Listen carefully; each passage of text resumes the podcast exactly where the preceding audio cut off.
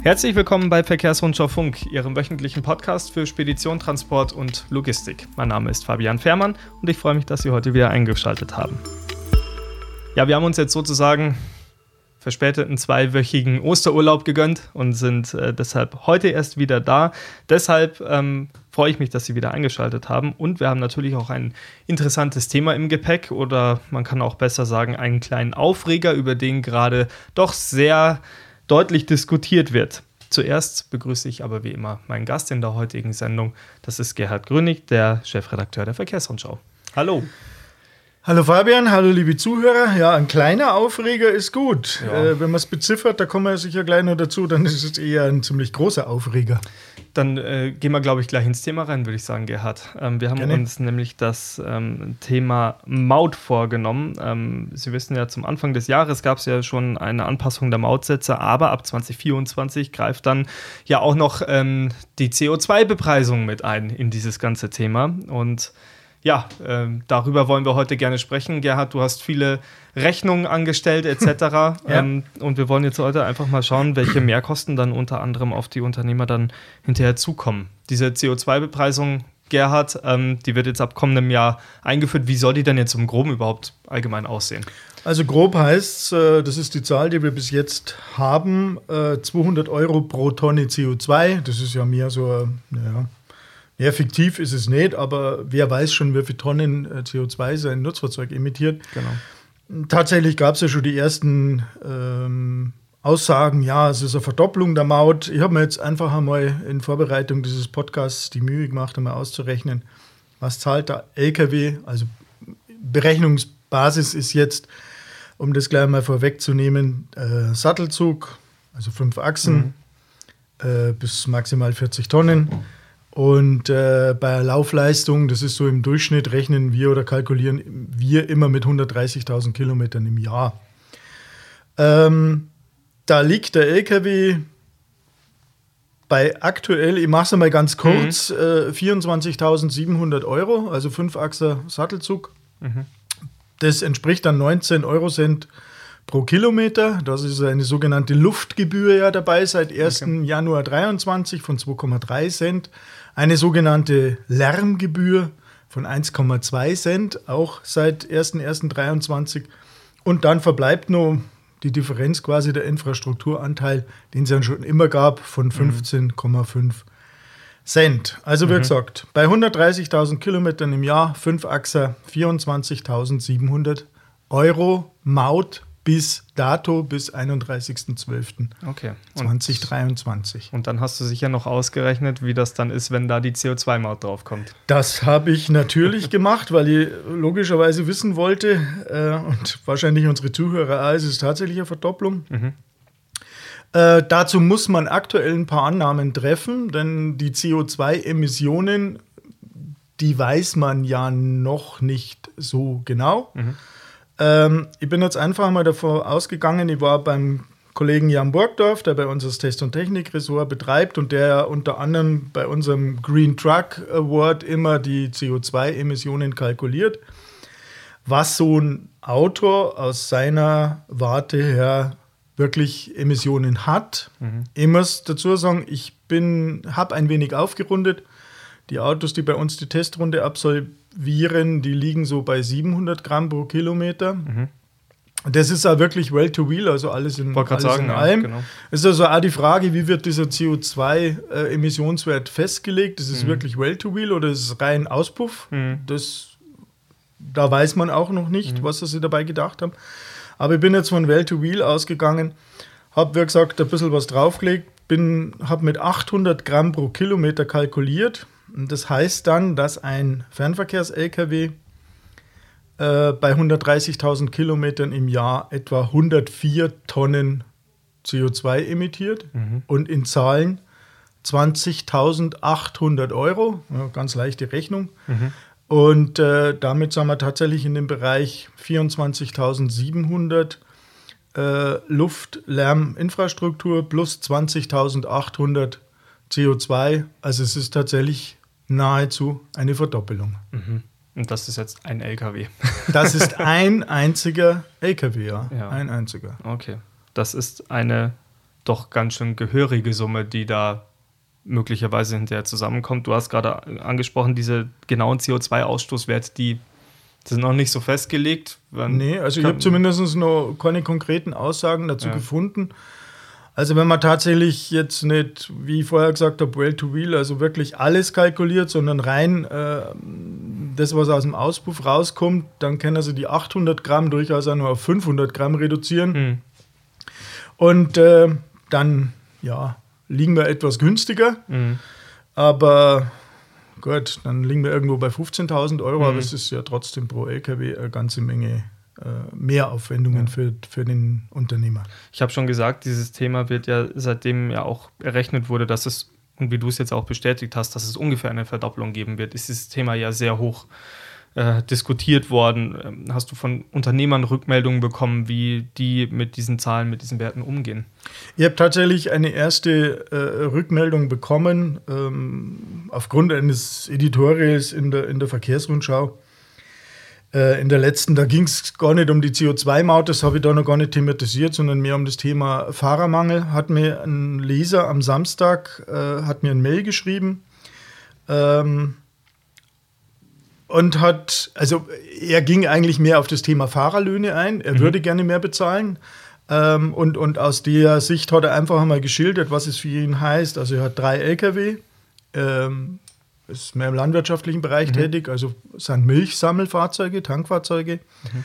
Und ähm, sein Fazit ganz kurz am Ende seiner Mail, die CO2-Bepreisung macht das Gewerbe kaputt. Und er rechnet auch kurz vor, äh, er hat jetzt kalkuliert, dass er 2024 für seine drei Lkw insgesamt etwa 140.000 Euro Maut bezahlt. Da ist dann der CO2-Anteil schon mit drin. Und dass er aktuell durch die Dieselpreissteigerungen 60.000 Euro mehr an Belastungen hat. Mhm. Und äh, ja, kann man ja eins und eins in dem Fall zusammenzählen, macht 200.000 Euro wie er sagt, und das ist nicht von der Hand zu weisen, staatlich verordnete Mehrkosten pro Jahr und den nehmen ihm halt wirklich jeden, jeglichen Spielraum mhm. für Lohnanpassungen oder was auch immer. Also eine Stimme von ganz vielen, mhm. die einfach sagen, irgendwann habe ich keine Lust mehr, das bringt es alles äh, nimmer. Und er schildert halt in, in seiner Mail auch, dass er natürlich mit seinem Verlader, seinem Auftraggeber darüber gesprochen hat, dass man eben anpasst und der sagt, ah, in dem Fall natürlich, ich nehme an, eine Molkerei, so dezidiert ging er nicht drauf ein. Mhm. Die sagen, ah, wir haben selber solche Probleme mit der Energiepreiserhöhung, wir haben da keinen Spielraum und äh, da kommt dann sicher nur dazu, wir wissen ja selbst, Milch wird am Ende des Tages verarbeitet, an den Großhandel verkauft und der möchte die Preissteigerungen auch nicht weitergeben, weil der Verbraucher auch nicht bereit ist, mehr dafür zu bezahlen. Aber mhm. dieses Thema, da kommen wir sicher gleich noch mal dazu, das betrifft uns alle und es wird uns alle nicht nur betreffen, sondern ganz massiv treffen, weil mhm. da sage ich auch, ähm, unsere Zuhörer wissen es ja selbst, kennen ihre Zahlen. Wir sprechen ja bei uns im Gewerbe von einer Umsatzrendite von, von 2%. Und davon sind solche eklatanten Mauterhöhungen einfach nicht zu bezahlen. Äh, heißt, wenn ich äh, die Maut, die ich mehr bezahle 2024, nicht eins zu eins an meinen Kunden weitergebe, dann bin ich irgendwann Mitte, Ende 24 tot. Mhm.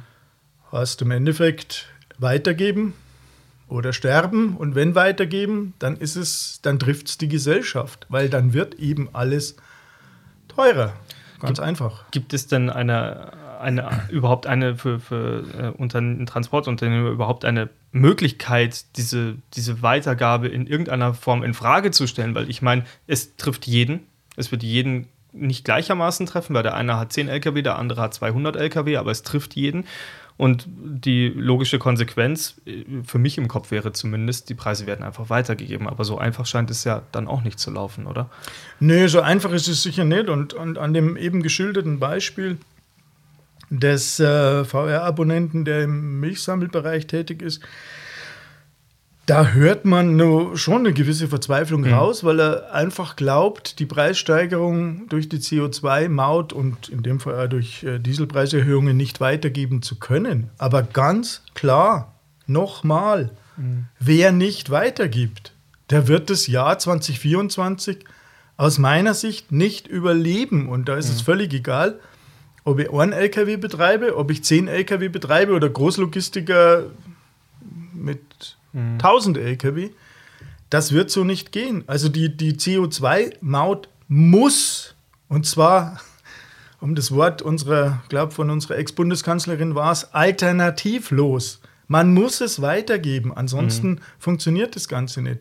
Und man muss aber auch mal sagen, dieses Pariser Klimaabkommen, das wir alle, wir als Deutschland, wir als Europa wollten und das wir vertreten durch unsere Politiker, ja quasi dafür votiert haben, das ist jetzt schuld, dass das kommt. Mhm.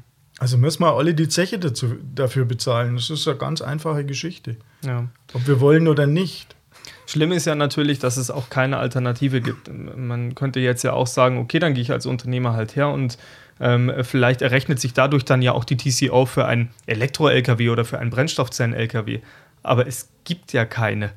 Also es gibt ja, nee. wenn Hersteller widersprechen, aber äh, faktisch ist es praktisch nicht einsetzbar. Ja, also ja, das ist richtig. Also tatsächlich ist ja der Passus drin, äh, nur emissionsfreie Lkw sollen bis Ende 2025 von, von dieser CO2-Maut befreit werden, also für zwei Jahre. Mhm. Ähm, anschließend sind 25 Prozent des regulären Satzes fällig. Gut, das ist natürlich deutlich günstiger, aber ich meine, rechnen wir jetzt die Zahlen hoch. Ähm, zwei Jahre bin ich befreit. Mhm. Das sind über den Daumen 40.000 Euro. Das ist ein Bruchteil dessen, was so ein Elektro-LKW-Stand heute mehr kostet. Mhm. Roundabout 350.000, 300 bis 350.000 zu 100.000. Mhm. Also, wie lange muss ich da fahren, bis ich das, bis ich das herin habe?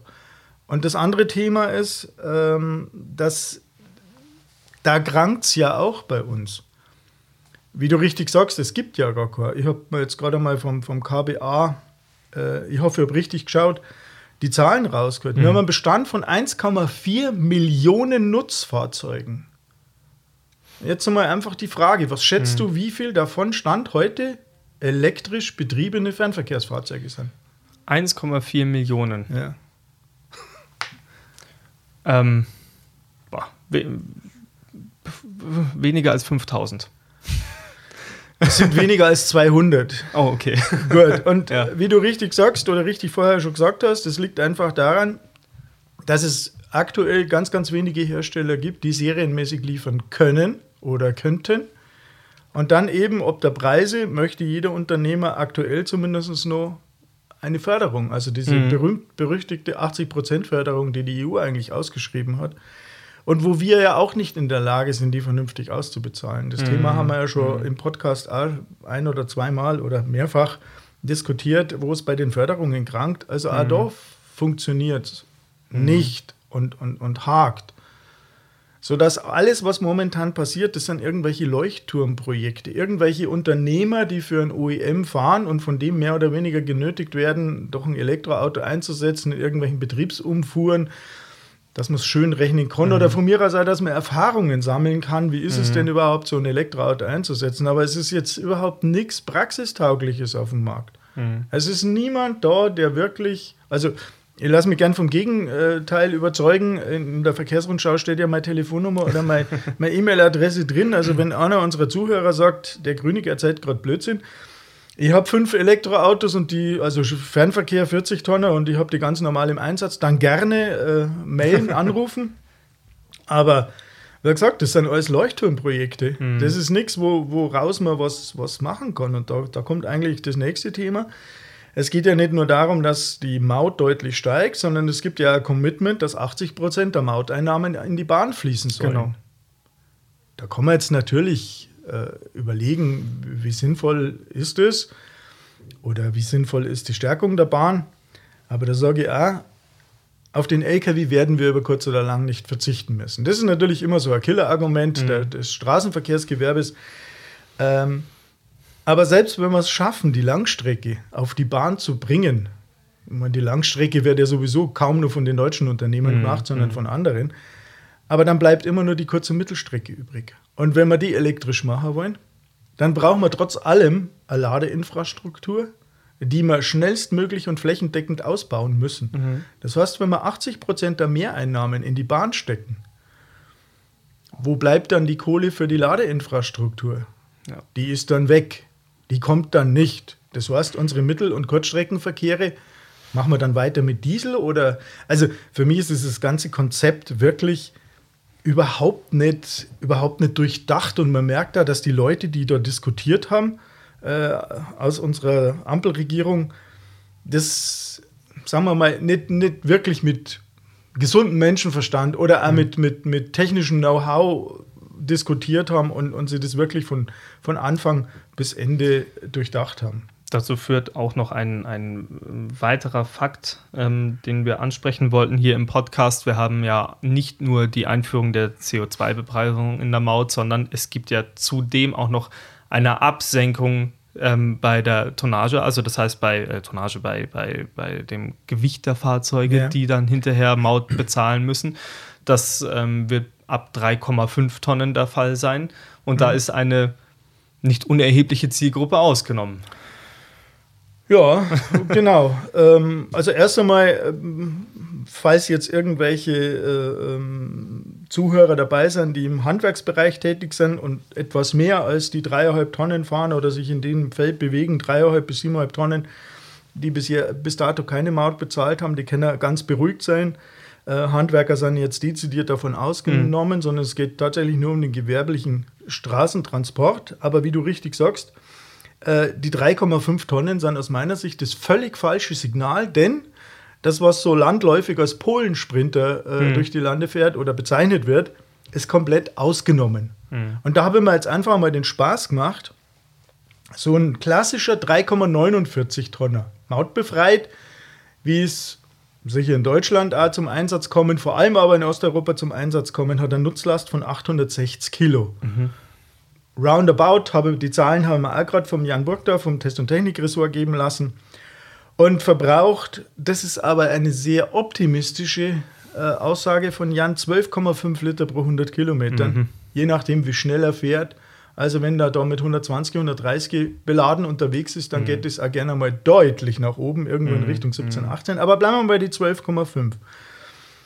Dann hat so ein Auto eine CO2-Emission von etwa 400 Gramm pro Kilometer. Also sagen wir mal roundabout halb so viel wie ein 40 Tonner. Wenn ich das aber auf einen 40 Tonner hochrechne, dann brauche ich entsprechend natürlich viel mehr Autos. Mhm. Also anstatt 25 Tonnen äh, Ladekapazität nur noch 860 Kilo Ladekapazität. Und wenn ich das dann umrechne, dann halte diese ganze Flotte an Polensprintern eine CO2-Emission von 1450 Tonnen CO2. Verglichen mit den 104 Tonnen des Lkw, die ich vorher genannt habe. Mhm. Also eine, eine Vervierzehnfachung der CO2-Emissionen, aber komplett mautfrei. Mhm. Und da kann man doch einfach nur den Kopf schütteln. Was soll denn dieser Blödsinn? Also, das ist doch ein Wahnsinn ein, ein, ein Nutzfahrzeug, ein Dieselnutzfahrzeug, Kraftstoffverbrauchsoptimiert bis zum geht nimmer mit GPS-Tempomat, wo alles rausgeholt wird, der effizient ist ohne Ende, der zahlt 21.000 Euro im Jahr und, und diese anderen ökologischen Bomben, die fahren mautfrei durch die Gegend. Tja. Also auch das zeugt einfach von null Sachverstand derer, die sich das erdacht haben. Ist davon auszugehen, dass das das letzte Wort war, also nicht von dir, sondern von ähm, in, in dieser Thematik CO2-Bepreisung auf die Maut oder Stand heute ist der Bundesratsbeschluss Ende des Monats fällig, mhm. wenn ich richtig informiert bin. Also kann man nur hoffen, dass es dort mehr Sachverstand gibt und mehr Abgeordnete, die das Hirn erschalten und, und vielleicht dann nur zur vernehmlichen äh, äh Lösung kommen. Aber bis jetzt schaut es nicht so aus. Das heißt, mhm. diese, diese eklatante Mauterhöhung führt am Ende dazu, dass vor allem kleine Frachtführer, die nicht in der Lage sind, die Maut weiterzugeben, zeitnah vom Markt verschwinden werden. Mhm. Ich meine, wir wissen alle, das Gros äh, unserer, unserer deutschen Transportunternehmen, das sind Unternehmen mit zehn Fahrzeugen. Also genau diejenigen, wenn die vom Markt verschwinden, echt schwierige Situation. Mhm. Ähm, für diejenigen, die die Mautkosten weitergeben, weil sie es eigentlich müssen, werden die Verbraucherpreise entsprechend steigen. Mhm. Und äh, ich bezweifle trotz allem, selbst wenn die Bahn 80 Prozent bekommt des Geldes, dass es der Ausbau wirklich äh, besser geht. Weil es geht ja nicht nur um Geld. Also die Bahn braucht bis 2027 so vorsichtige Schätzung 45 Milliarden. Genau. Mhm. Äh, sondern es geht auch um, um eine Beschleunigung der Bauverfahren. Und es geht, was viel wichtiger ist, um einen äh, sinnvollen äh, modalen Split. Mhm. Denn die Bahn zu stärken, man muss auch das Binnenschiff stärken und man muss mhm. vor allem Schnittstellen schaffen, dass man von Straße auf Bahn, auf, auf äh, Schiff umladen kann. Und äh, dieses Thema Baubeschleunigung, das, das, äh, das sind doch alles nur Lippenbekenntnisse. Mhm. Da ist doch bis jetzt auch nichts passiert. Das müsste man jetzt Herrn Teurer fragen, was er dazu sagen würde als Schienenverkehrsbeauftragter. Ja, ich meine, das, ist, das, das schließe ich ja gar nicht aus. Oder nee, andersrum. Es passiert schon was. Also ich will jetzt nicht in Richtung BMDV, wissen nee, nee. teurer, äh, den Vorwurf äh, äh, schicken, ihr macht alle nichts. Naja, die tun schon. Das ist ja gar nicht die Frage, was ich ja nicht machen möchte. Äh, ich will jetzt auch nicht, wie es natürlich Straßenverkehrsverbände oder vor allem auch Straßenverkehrsverband macht, es ist ja seine Aufgabe, das zu tun, den Straßenverkehr zu pushen, pushen, pushen, mhm. sondern äh, ich sage schon, ja, man muss sinnvoll in die Bahn investieren, weil langfristig, mittellangfristig müssen wir dahin. Mhm. Äh, die Langstrecke sollte auf die Schiene, wobei man nur definieren muss, was ist Langstrecke, 300, mhm. 400, 500 Kilometer oder noch mehr. Aber ich bezweifle einfach, dass das so funktioniert, wie sie die Ampelregierung das gerade schön rechnet und schön kalkuliert und, und ja, träumt von irgendwelchen Luftschlössern. Mhm.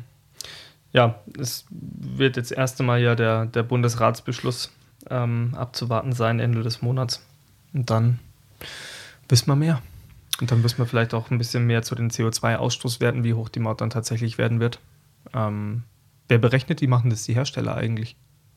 Um ehrlich zu sein, das kann ich gar nicht sagen, mhm. wer, das, wer das macht. Es sind ja jetzt im, im Zuge dieser Vecto, also diese, diese ja. Analysen der CO2-Emissionen äh, im, im Straßengüterverkehr, sind ja im Prinzip alle Fahrzeuge quantifiziert worden. Also ein paar sind quasi echt quantifiziert mhm. worden, ein paar Modelle, die dazwischen sind. Also so die klassische äh, 4x2 Sattelzugmaschine wurde tatsächlich sagen wir mal, gemessen und, und, und äh, sind haltbare Werte gemacht worden. All, viele andere Kombinationen sind dann berechnet worden. Mhm. Ah, das ist ja schon wieder so ein Thema, was passiert, äh, wenn, ich, wenn ich CO2-Emissionen am Schreibtisch errechne. Mhm. mhm. Das hat ja einen Grund, warum wir beim Test so einen Wahnsinnsaufwand betreiben, um genau sowas. Aber ja. sei, mal, sei mal dahingestellt, ähm, ich gehe davon aus, dass es auf Basis dieser Vektorberechnungen äh, sein wird. Ich gehe auch davon aus, dass es nicht so sein wird ähm, wie beim Pkw, dass mhm. jedes eigene Modell irgendwo einen, einen äh, CO2-Emissionswert bekommt, mhm. sondern dass es dann einfach heißt, Firma 2 Sattelzugmaschine hat so und so viel also diese, was weiß ich, 800 Gramm, die ich gerade mhm. genannt habe, oder vielleicht im besten Fall nur 500 Gramm. Mhm. Und der 4x, 8x4 Kipper hat dann, keine Ahnung, mhm. 900 Gramm oder was auch immer. Also ich denke, dass es auf der Basis vereinheitlicht werden soll. Und dass dann auf, auf, ja gut, Berechnungsbasis dann die zurückgelegten bemauteten Kilometer und dann mhm. gibt es einfach den Aufschlag obendrauf. Ja, ja. Ja, also wir merken schon, es gibt noch einige Fragezeichen und Unwägbarkeiten und auch ein paar Ärger und Kritikpunkte, was die neuen Mauttarife angeht. Ähm, ja, ich würde sagen, da machen wir einen Deckel drauf. Vorerst. Oder? Ja, machen wir einen Deckel drauf und äh, hoffen, dass es, wie sagt der Volksmund so schön, dass es nicht so heiß gegessen wird, bis gekocht wird. Ansonsten, glaube ich, haben wir nämlich tatsächlich bis Ende 2024 ein Problem, gerade mit den kleinen und mittelständischen Unternehmen. Mhm. Und da muss man auch ganz klar sagen, das ist kein Problem, das nur deutsche Unternehmen betrifft, sondern das wird alle betreffen, mhm. egal welches Nationalitätenkennzeichen da auf der Stoßstange klebt. Mhm. Ja. Na gut, Gerhard, dann erst einmal vielen lieben Dank für deine Ausführungen und deine Berechnung, auch wenn das Ergebnis nicht so schön ist. Ja. Aber äh, danke, dass du dir die Arbeit gemacht hast ja, und ähm, natürlich alle Informationen zu diesem großen Themenkomplex Immer, wenn es etwas Neues gibt, alles zu lesen auf verkehrsrundschau.de. Dann erst einmal vielen Dank, dass auch Sie heute eingeschaltet haben. Das war Verkehrsrundschau Funk nach der Osterpause. Ähm, und wir hören uns dann wie gewohnt am kommenden Donnerstag wieder an üblicher Stelle. Bis dahin.